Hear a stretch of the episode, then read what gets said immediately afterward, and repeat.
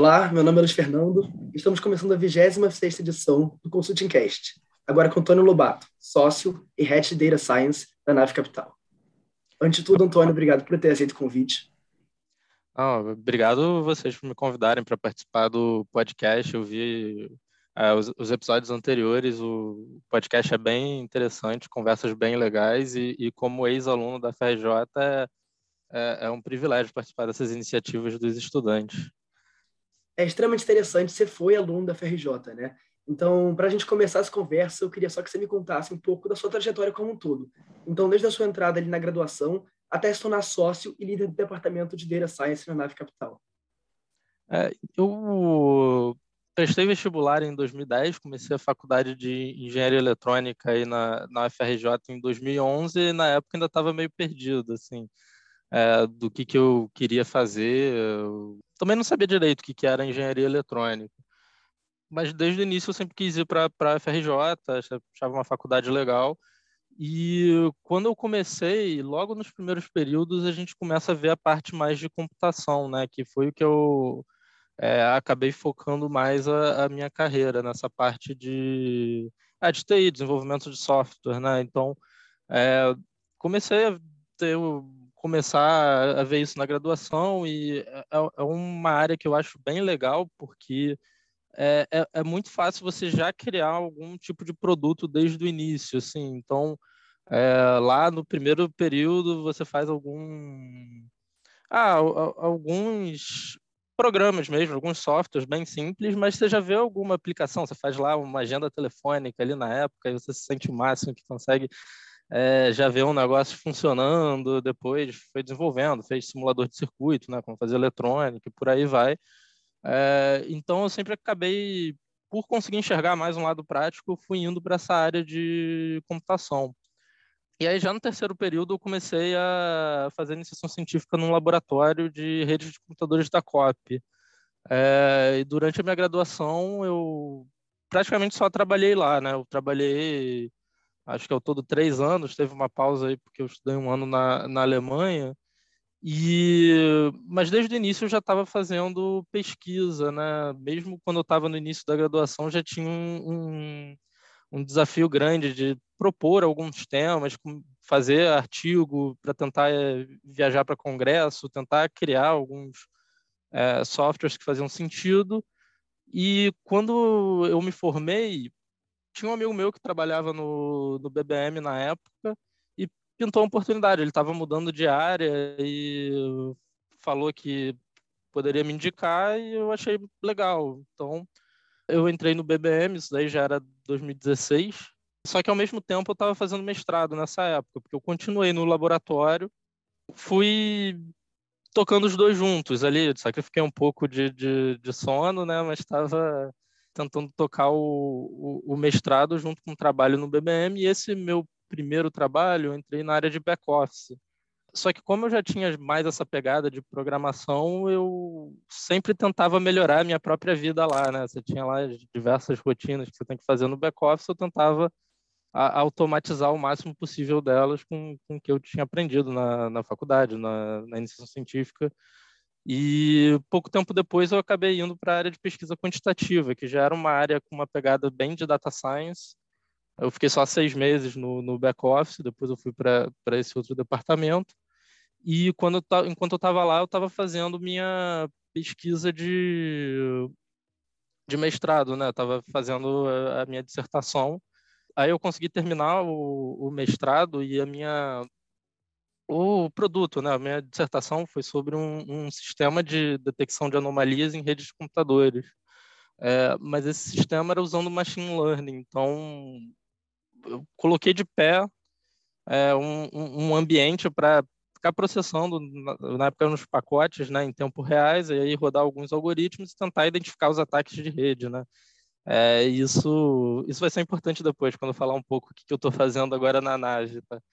Enquanto isso, no BBM estava tocando essa área de pesquisa de quantitativa, que depois é, virou a área de data science. Fiquei um, sei lá, um ano e pouco na, nessa área de data science e já no, no meu último é, ano lá no BBM, é, eles criaram uns squads e eu fiquei responsável por, por um dos times é, de TI. Então, eu, eu via tanto data science, quanto desenvolvimento, quanto é, infraestrutura, e, e, foi aí que veio a proposta da nave de começar o departamento de data science.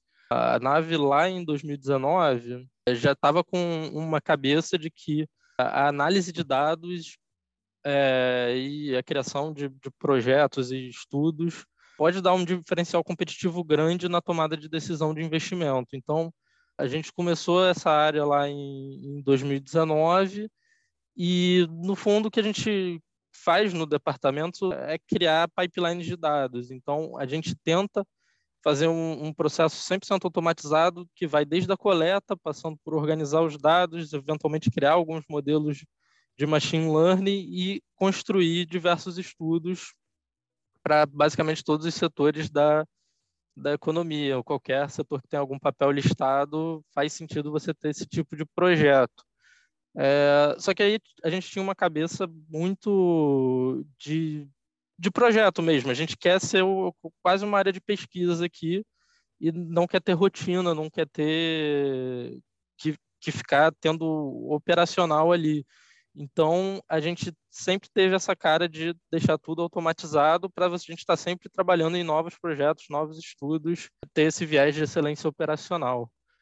Então, resumindo, acho que um pouco da, da minha trajetória foi caminho lá desde a da engenharia eletrônica, quando comecei a, a ir mais para o lado de computação, passando pelo tempo lá no, no BBM, pelo mestrado e agora na nave, né? Eu acho que interessante toda a sua trajetória são todas as experiências que você teve, né? Sejam elas mais voltadas para o mundo acadêmico, ou sejam elas mais voltadas para o mundo profissional. Bem ou mal, você já vivenciou esses dois mundos muito bem. E aí, diante disso, eu queria te perguntar que habilidades essenciais para o dia a dia do mercado financeiro você acredita que o mundo acadêmico muitas das vezes não te ensina? É, o, eu acho que o mundo acadêmico e o, e o, mercado de trabalho, eles têm coisas que são complementares, assim. Mais falando da, da experiência que eu tive fazendo pesquisa e que eu, que eu acho que eu consigo é, aplicar bem no trabalho e que talvez precise de um pouco mais de espaço na graduação para isso, é você ter alguma autonomia para criatividade, assim, ou para resolver algum problema, né? É, muitas vezes, quando você está na graduação, as coisas são muito preto no branco, você tem pouco espaço ali para tentar resolver um problema de uma maneira diferente. Já quando você vai para pesquisa ali, às vezes você nem sabe qual é o problema que você está tentando resolver. Você tem que investigar onde que você consegue agregar alguma solução e, você ter essa proatividade de, de pensar nos problemas um pouco fora da caixa, propor soluções, é, também passar por esse ciclo de, de, testar, errar, tentar de novo, né? Que é, é bem comum no, no, meio acadêmico. Eu acho que isso agrega bastante no, na vida profissional. É, sem dúvida, esse ambiente de aprendizado todo do meio acadêmico, enfim, essa parte toda que você falou da gente errar e da gente acertar, é uma parte boa, só que ao mesmo tempo, às vezes, a gente não tem muito na prática, né? A gente não tem muito conhecimento que acontece na prática. E aí, buscando esse gancho ainda, agora trazendo um foco um pouco maior para a sua carreira em si, que competências, sejam elas mais soft ou mais hard, você acredita que, foram decisivas para que você assumisse grandes posições de liderança, como, por exemplo, a de um sócio, né, hoje em dia? É, um dos principais diferenciais que eu acho que eu sempre tentei, ah, em todas as posições que eu já trabalhei, era pensar um pouco no problema antes de partir para a solução, é tentar dar uma olhada todo o ferramental ou qual abordagem eu vou tomar para resolver o problema, né? Assim, desde coisas pequenas, eh, qual, qual linguagem eu vou usar para para fazer esse código, qual framework, qual biblioteca, até quando você está pensando na, numa área de dados, é, pensar se você vai para a nuvem, não vai. É, então, sempre dá um, um, passo atrás, às vezes, antes de, de sair, é, sair tentando já fazer o problema, e às vezes é, você tem vários vieses né, de tecnologias que você já conhece, ou é, você, às vezes tem que sair um pouco da zona de conforto para ah, para realmente ver de longe o problema e ver todas as é, ferramentas que você pode aplicar. E isso também tanto isso bem pensando assim na parte técnica, mas também para soft skills, assim, ah, como é que você vai alocar as pessoas? Você tem que tentar incentivar que a, a, as pessoas é, do, do, seu time tenham esse mesmo pensamento de, de, inovação, né? De tentar resolver o problema de maneiras diferentes quando fizer sentido, né? Então, eu acredito bastante que desde o início isso me ajudou muito, até porque é, para você conseguir fazer isso, você tem que entender muito bem o problema que você está tentando resolver, né?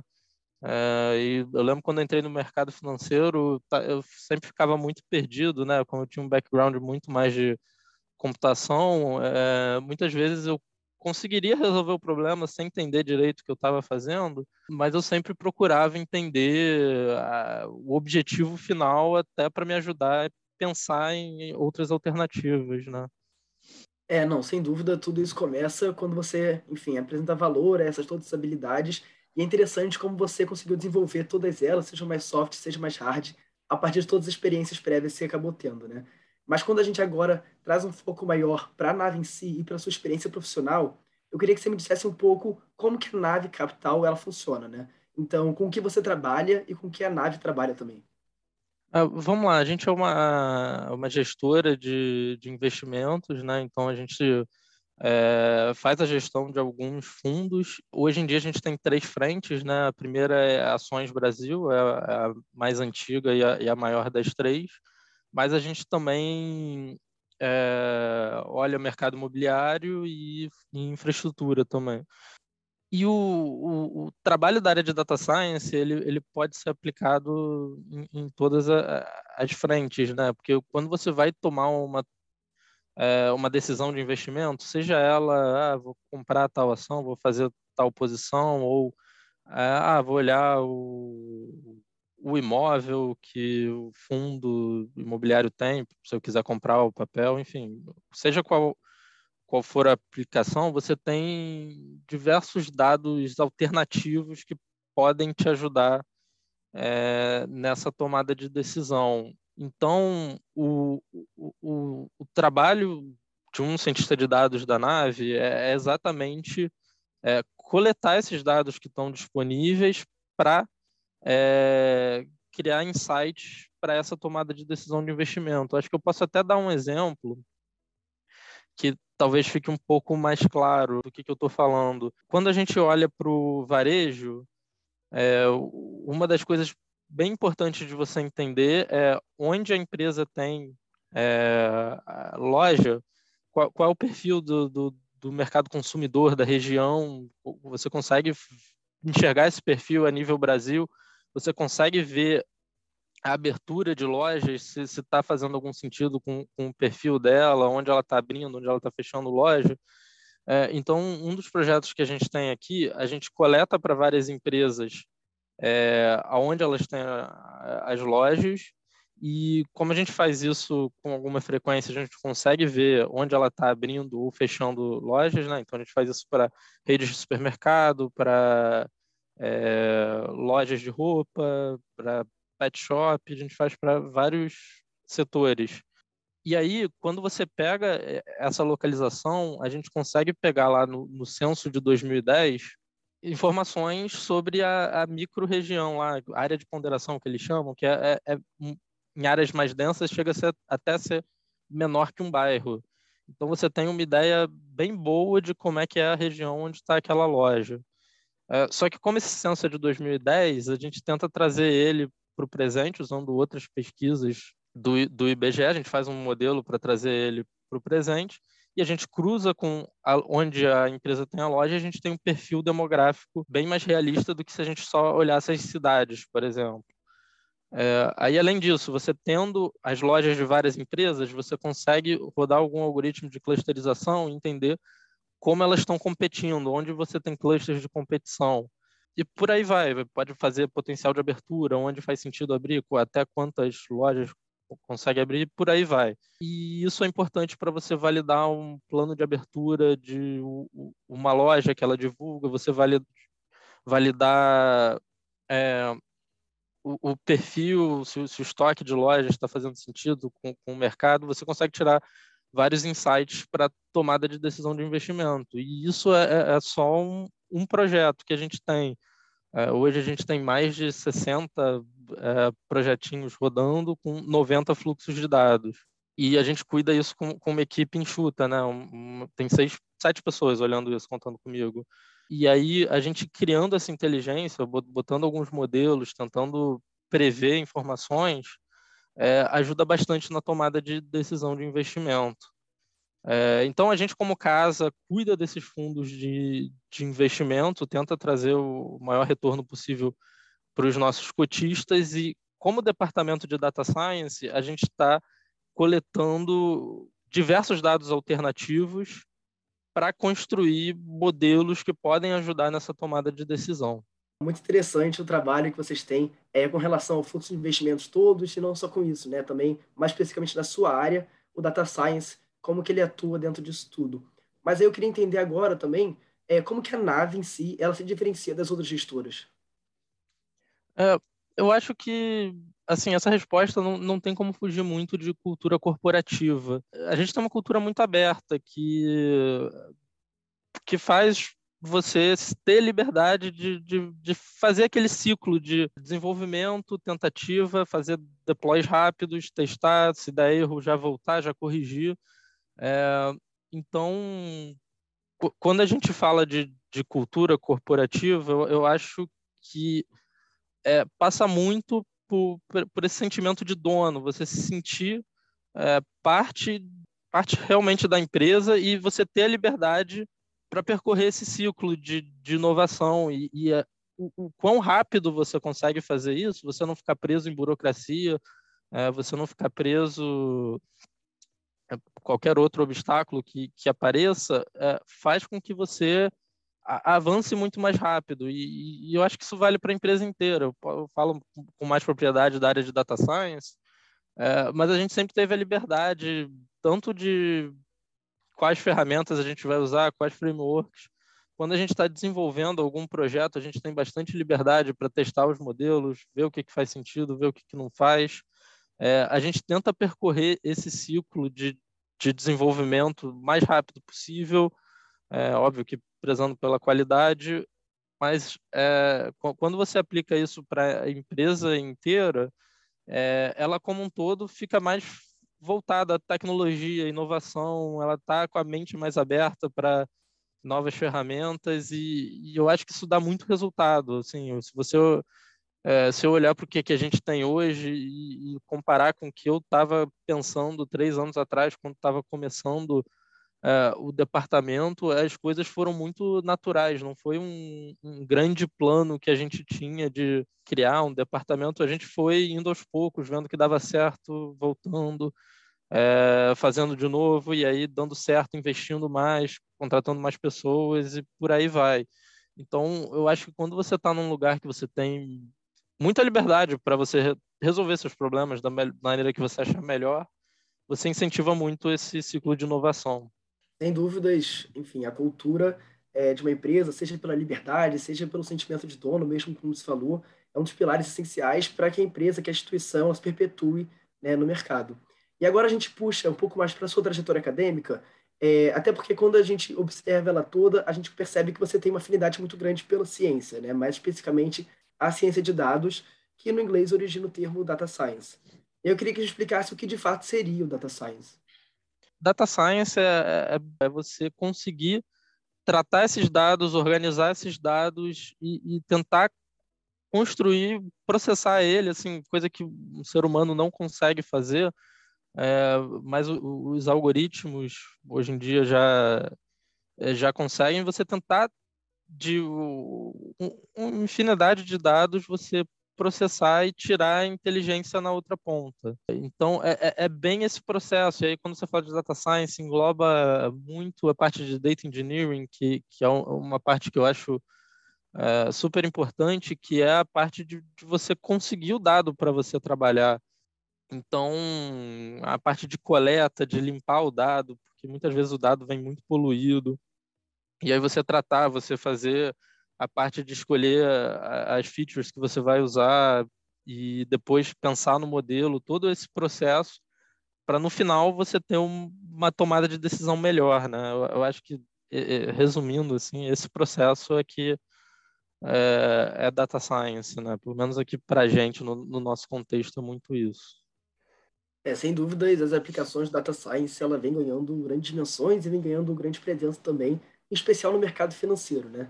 Enfim, a gente já falou bastante sobre a nave e a data science especialmente para solucionar esse problema diretamente relacionado ao volume e à variedade dos dados. Então, e aí a gente faz, é, fala desde a mineração dos dados em si, com relação à extração, armazenamento, transformação e análise dos dados todos. E aí, tendo, tendo isso em mente, né, levando isso em consideração, eu queria que você me explicasse mais a fundo as aplicações de data science dentro do mercado financeiro. Tem bastante aplicação, assim, você pode pensar em tratar os próprios dados da empresa, assim, pensando mais uma pegada de back-office, execução, você pode olhar, se você armazena o histórico de dados da, da sua empresa, você pode pensar em como executar melhores, melhor as estratégias, é, trazendo para o mercado de ações, é, tem toda essa parte de dados alternativos. É, hoje em dia, com ah, o portal de dados do governo ou várias empresas que vendem dado, é, você tem muito mais informação do que só o balanço financeiro das empresas.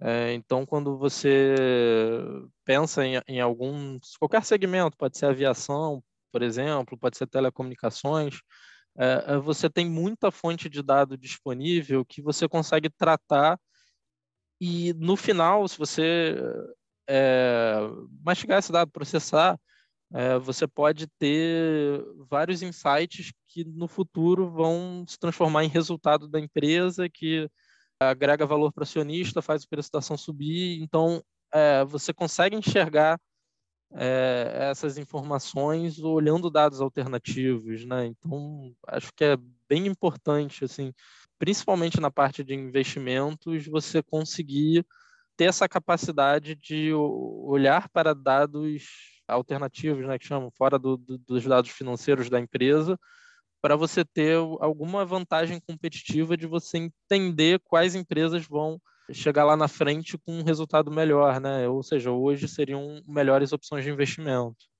É muito interessante assim todas as aplicações que o data science ele está presente na nave, mas eu queria que você me explicasse dentro de todo esse processo, dentro de todo esse contexto, a sua função como head desse time.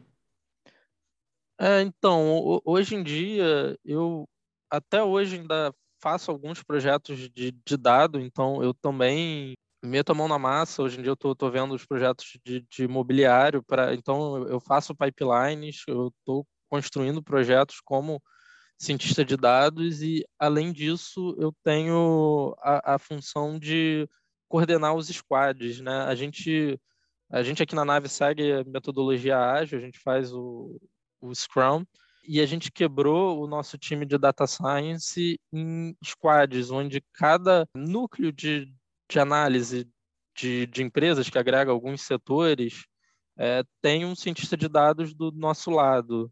A gente acredita que dessa maneira o, o cientista de dados ele fica vendo sempre o, o mesmo tema e, e trabalhando nos mesmos projetos e aí ele vai agregando o conhecimento do negócio nessa interação com os analistas é, analista de equity. Então, eu, eu tenho um pouco desse trabalho de participar de todos os squads, um papel meio de project manager ali, de ter, ter noção do que está acontecendo no todo, é, enquanto o, os cientistas de dados do, do, nosso time, eles ficam mais focados ali nas aplicações e, e, com isso e com essa interação toda com o time de negócios, eu, eu, eu acho que os projetos vão ficando cada vez melhores, porque o, o, cientista de dados vai entendendo do negócio, que é uma coisa muito importante quando você fala de, de data science, porque você tem que ter conhecimento do negócio para conseguir aplicar o ferramental. E aí, seguindo a metodologia ágil, a gente está cada duas semanas renovando o sprint é, a gente vai construindo os projetos ao, aos poucos. Eu, eu, gosto de falar que a gente não enxerga muito à frente, a gente está sempre se planejando para duas semanas, e aí quando chega no final dessas duas semanas, a gente já pensa nas próximas e a gente vai se adaptando muito mais rápido. Toda a estruturação desse trabalho, dessas funções, do processo, eles são essenciais para a eficácia né, e para a eficiência também das aplicações. Mas talvez tão importante quanto a gente abordar as aplicações seja também a gente entender quais são as, os pontos fracos da ferramenta. Então, aqueles problemas que talvez o data science ele não consegue resolver por si só. E aí eu queria entender quais seriam as limitações do data science.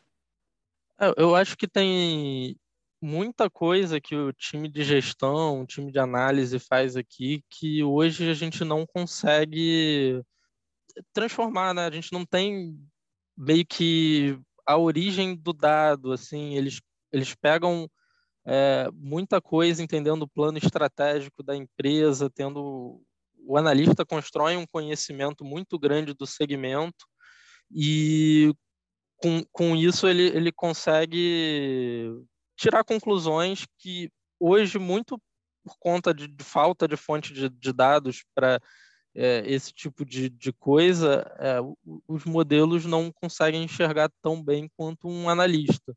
É, mas, ao mesmo tempo, agregando o, o que a gente consegue fazer de, de modelos, tentar enxergar no dado, por exemplo, fazer aquelas análises que eu falei do varejo e, e já dar esse dado pronto para o analista, é, a gente tenta compensar o, o que não a gente não consegue fazer com ciência de dados, é, trazendo especialista do negócio. Então, é, e, e, até essa participação que vai ajudar a gente a chegar mais perto de conseguir fazer tudo, porque aí a gente vai entendendo da, da expertise do, do, analista e vai tentando cada vez mais é, trazer o conhecimento dele para dentro do, dos nossos pipelines de dados é bem ou mal essa revolução da previsão, agora sustentada por uma análise mais quantitativa, né, ela demanda uma reconfiguração muito grande dos empregos e dos cargos dentro do próprio mercado financeiro. Enfim, acho que você pode falar um pouco melhor disso, mas um levantamento, inclusive, recente,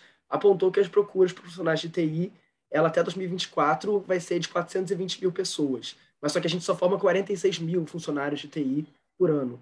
E as consequências disso tudo são exatamente a valorização e a escassez dessa mão de obra, que é uma mão de obra extremamente valorizada, certo? E eu queria só entender como que as empresas, mais importante ainda, os trabalhadores, eles devem agir frente a essa nova tendência.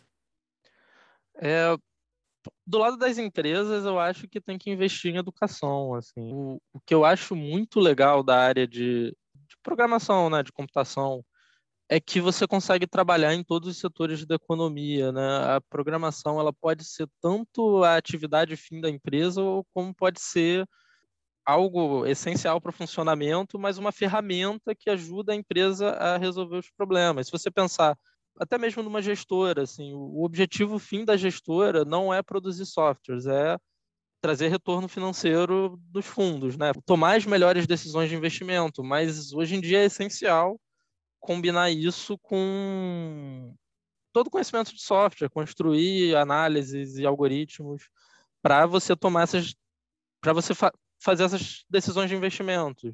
E, e, eu acho que se você não tiver isso, em, em pouco tempo você já vai, não vai conseguir enxergar as oportunidades de investimento. Mas isso não é uma atividade fim da empresa. Então, se você pensar nas empresas, elas podem incentivar o desenvolvimento de profissionais na área de computação, também pensando que pode ser para outra atividade fim, não, não, necessariamente precisa ser uma empresa de software. E, e já para quem está começando e está querendo entrar nessa área, o que eu acho muito legal é a quantidade de material disponível para você aprender e, além disso, a facilidade que você tem de, retomando um ponto que eu já falei, né, de você construir alguma coisa sem precisar de muitos recursos. Assim, sei, lá, a grosso modo falando, se você pensa em engenharia civil, eu acho bem mais difícil você ter os recursos necessários ou softwares que precisam para fazer ah, os projetos. Eu, eu acho mais difícil o acesso quando você parte para a computação. Se você tem um computador, acesso à internet, você já consegue construir coisas. E agora com computação em nuvem, é, se você precisa de, de muito recurso para fazer o, resolver o problema que você está trabalhando, você consegue alugar esses recursos de maneira muito fácil, sem gastar muito dinheiro. Então, eu, eu acho isso muito acessível, tanto para quem quer começar, tanto para quem já, já conhece e quer construir coisas maiores, é muito fácil é, essa disponibilidade de material para aprender e, e, de infraestrutura para colocar suas soluções de pé, né, no fim das contas. É de fato muito importante que a gente tenha esse pensamento mais ativo com relação ao que a gente possa fazer, é para, enfim, correr atrás dessas novas tendências e se adequar às especificidades do mercado de hoje em dia. Mas quando a gente fala do data science no mercado financeiro, não tem como a gente não mencionar toda essa transição de uma mentalidade mais fact-driven, ou seja, que apoia decisões ali mais baseadas em fatos, para uma mentalidade mais data-driven, né? que apoia decisões ali mais sustentadas por dados. E, enfim, sob uma perspectiva mais dinâmica, digamos assim. Você acredita que uma abordagem acaba excluindo a outra, de certa forma? É, não necessariamente excluindo, mas é, quando você vai para decisões mais data-driven, você consegue se antecipar alguns movimentos, né? Já com, com fact-driven, é, é meio que você tem que confiar muito no passado para tomar suas decisões, o que não necessariamente é verdade, principalmente hoje em dia, com, com as coisas cada vez mais dinâmicas. É, e você, tentando olhar isso para um viés de dados, você pode se antecipar a alguns movimentos. É quando a gente fala dessa mentalidade mais data-driven, a gente fala de uma análise puramente quantitativa. E eu queria entender, assim, do seu ponto de vista, qual seria a diferença entre uma análise mais quantitativa e uma análise mais qualitativa?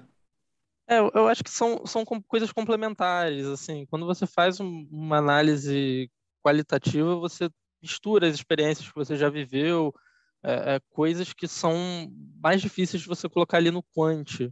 Mas eu acho que são complementares, assim, você pode tentar combinar os dois para a sua tomada de decisão. Já numa análise mais quantitativa, é, você tem muita informação ali nos dados que podem te ajudar a tomar a decisão correta, ou às vezes até já tomar a decisão para você. É, então, a, acho que tem como você complementar as, com as duas abordagens.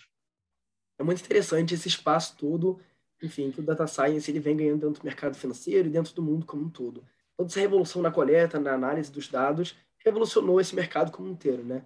E até por isso eu queria entender como você interpreta o futuro para o data science. Ah, eu acho que está só começando, né? Hoje em dia o volume de dados já é bem grande, mas a, a cabeça da, das empresas já está muito mais avançada com, com, relação a isso. Então, é, para o futuro, eu imagino tendo muito mais bases de dados, fontes de dados. É, agora, todas as empresas já têm esse pensamento que eu tenho que salvar o máximo de informações que eu conseguir sobre, sobre os meus clientes, sobre o meu negócio, sobre o, o trabalho. Então, é, não só a capacidade de algoritmos de tratar o dado está avançando cada vez mais, como a geração de dados está cada vez maior. Hoje em dia, você coleta, se você pensa que você um, faz um site, você coleta onde está a posição do mouse do usuário do momento, quanto tempo ele demora olhando tal informação. Então você está cada vez produzindo mais dados e os algoritmos estão acompanhando, está cada vez com, com, algoritmos mais avançados para você tratar. Então eu acho que está só começando, acho que vai, vai ter grandes avanços ainda nos próximos anos. É muito interessante o quão a fundo a ferramenta Data Science ela consegue chegar e também toda essa mentalidade que vem ganhando espaço, vem se estabelecendo cada vez mais dentro do mercado. E depois que a gente falou bastante sobre a nave, sobre data science, sobre as inovações do mercado como um todo, vale agora a gente também passar um pouco no momento mais focado em você. E aí, Antônio, eu queria só que você me falasse quais são os seus planos profissionais e até pessoais para o futuro. É, então, a gente está num, num momento grande de consolidação do departamento. Então, a gente está. É, quando a gente começou, o nosso objetivo era construir toda a infraestrutura para que a gente conseguisse chegar nessa escala que a gente tem hoje. Então, a gente criou um, um data lake, começou a coletar dados, começou a criar bases. Então, agora a gente está num trabalho muito bom de aprofundamento do, dos nossos estudos e dos nossos modelos. A gente está cada vez mais trabalhando as informações para realmente chegar mais perto da tomada de decisão de investimento. É, então, acho que o, hoje em dia o, o meu principal papel é realmente a gente extrair cada vez mais inteligência do, dos nossos modelos, cada vez análises mais profundas, análises que já cheguem mais perto da tomada de decisão de investimento. É muito interessante quando você fala dos seus planos para o futuro, você acaba mudando muito sobre a nave capital em si, né? Eu acho que isso é muito consequência desse espírito de dono que você abordou anteriormente, é, que é essencial para uma situação de liderança, para um, um, cargo de um sócio, né, por exemplo.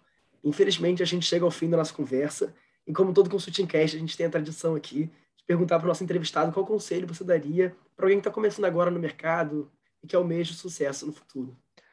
Ah, eu acho que o principal conselho é você sempre olhar para o problema de, de, uma maneira, tentar dar um passo para trás, olhar para o seu problema e como você vai é, conseguir resolver e sempre fazer uma pesquisa de todas as possibilidades que você pode aplicar, que assim você vai é, crescendo a sua base de conhecimento aí quando você for fazer isso da próxima vez vai ser mais fácil você também vai fazer mais rápido e, e cada vez mais você vai ter uma abordagem diferente é, para resolver esses problemas. Você vai se tornar um profissional mais completo né? E aí isso ali é também um pouco o lado acadêmico né? Porque você vai estar sempre estudando é, novas maneiras de se, se resolver os problemas né? E esse foi mais um Consulting Cast Thank you.